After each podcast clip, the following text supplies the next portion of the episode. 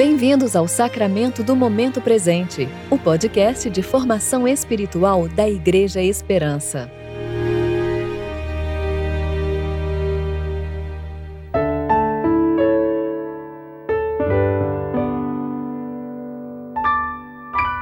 Hoje é segunda-feira, 21 de março de 2022, tempo de reflexão do terceiro domingo da quaresma. O Senhor diz: Voltem para mim de todo o coração, venham a mim com jejum, choro e lamento. Não rasguem as roupas de sinal de tristeza, rasguem o coração. Joel, capítulo 2, versículos 12 a 13a.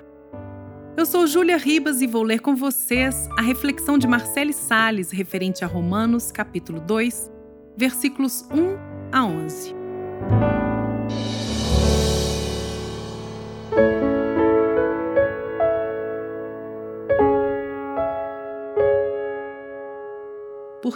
Quando julgas, é indisculpável, ó homem, sejas quem for, pois te condenas naquilo em que julgas o outro. Pois tu que julgas, praticas os mesmos atos. Mas nós sabemos que o julgamento de Deus é de acordo com a verdade contra os que praticam tais atos. E tu, ó homem, que julga os que praticam tais coisas, mas fazes o mesmo, pensas que escaparás do julgamento de Deus?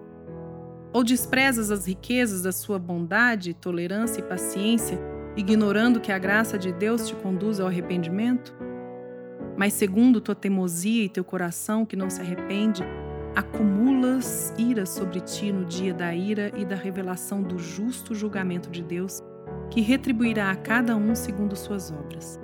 Assim, ele dará vida eterna aos que, perseverando em fazer o bem, procuram glória, honra e imortalidade mas dará ira e indignação aos egoístas, aos que obedecem ao pecado em vez de obedecer à verdade. Trará tribulação e angústia a todo ser humano que pratica o mal. Primeiro ao judeu, depois ao grego, mas glória e honra a todo que pratica o bem. Primeiro para o judeu, depois para o grego, pois em Deus não há parcialidade.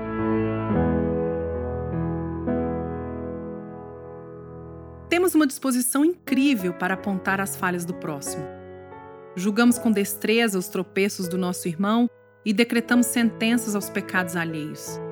Isso acontece porque nossa natureza é orgulhosa e voluntariosa. Quebramos o espelho que escancara nossa miséria e carregamos os estilhaços para expor a deformidade dos outros. E com esses objetos cortantes de exposição, passamos a ferir quem julgamos. Não vês o quanto estás sujo? Questionamos esse. Sua atitude é abominável, confrontamos aquele. É fato que os julgamentos são artifícios para esconder nossas incorreções. Ao investirmos nosso tempo condenando as falhas dos outros, de certa forma desviamos propositalmente o olhar de nós mesmos. Mas não existe subterfúgio que nos esconda da sondagem cristalina dos olhos de Deus. E basta apenas nos virarmos com sinceridade para o Senhor Jesus que enxergaremos a nossa mediocridade. O espelho que reproduz nossa imagem perfeita é a própria santidade do Filho de Deus. Que tamanho contraste temos nele e, ao mesmo tempo, quão desejável é o padrão da sua semelhança.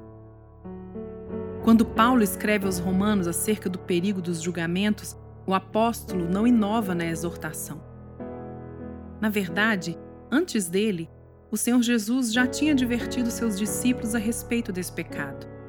Cristo convoca a todos nós para vivermos em completa coesão naquilo que acreditamos e praticamos. Se o que professamos diferente do que fazemos, somos indesculpáveis. Pior ainda se condenamos o outro e fazemos ocultamente o mesmo.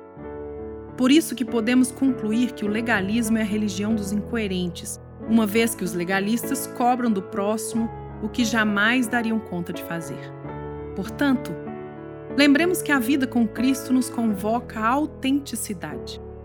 E se estamos impelidos a fazer a vontade de Deus, a amá-lo e a obedecê-lo, não teremos tempo sobrando para construir palácios com os materiais pecaminosos do nosso irmão, mas buscaremos imitar Cristo em todo o tempo. Apenas desta forma é que poderemos ser lamparinas e alumiar as trevas de quem estiver ao nosso redor.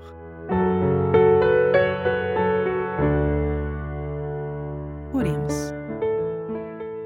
Pai nosso que habita nas alturas, seja feita a tua vontade em nossas vidas. Nos conforme a tua semelhança e nos santifique em tua palavra, que é a verdade. Que possamos olhar para ti e enxergarmos nossas misérias caminhando sempre em arrependimento e mudanças de atitude. Amém.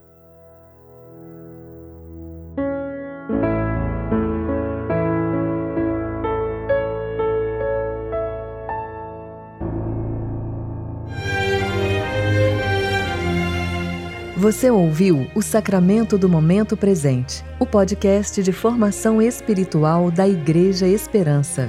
Que a palavra de Deus habite ricamente em seu coração e preencha sua vida com sabedoria.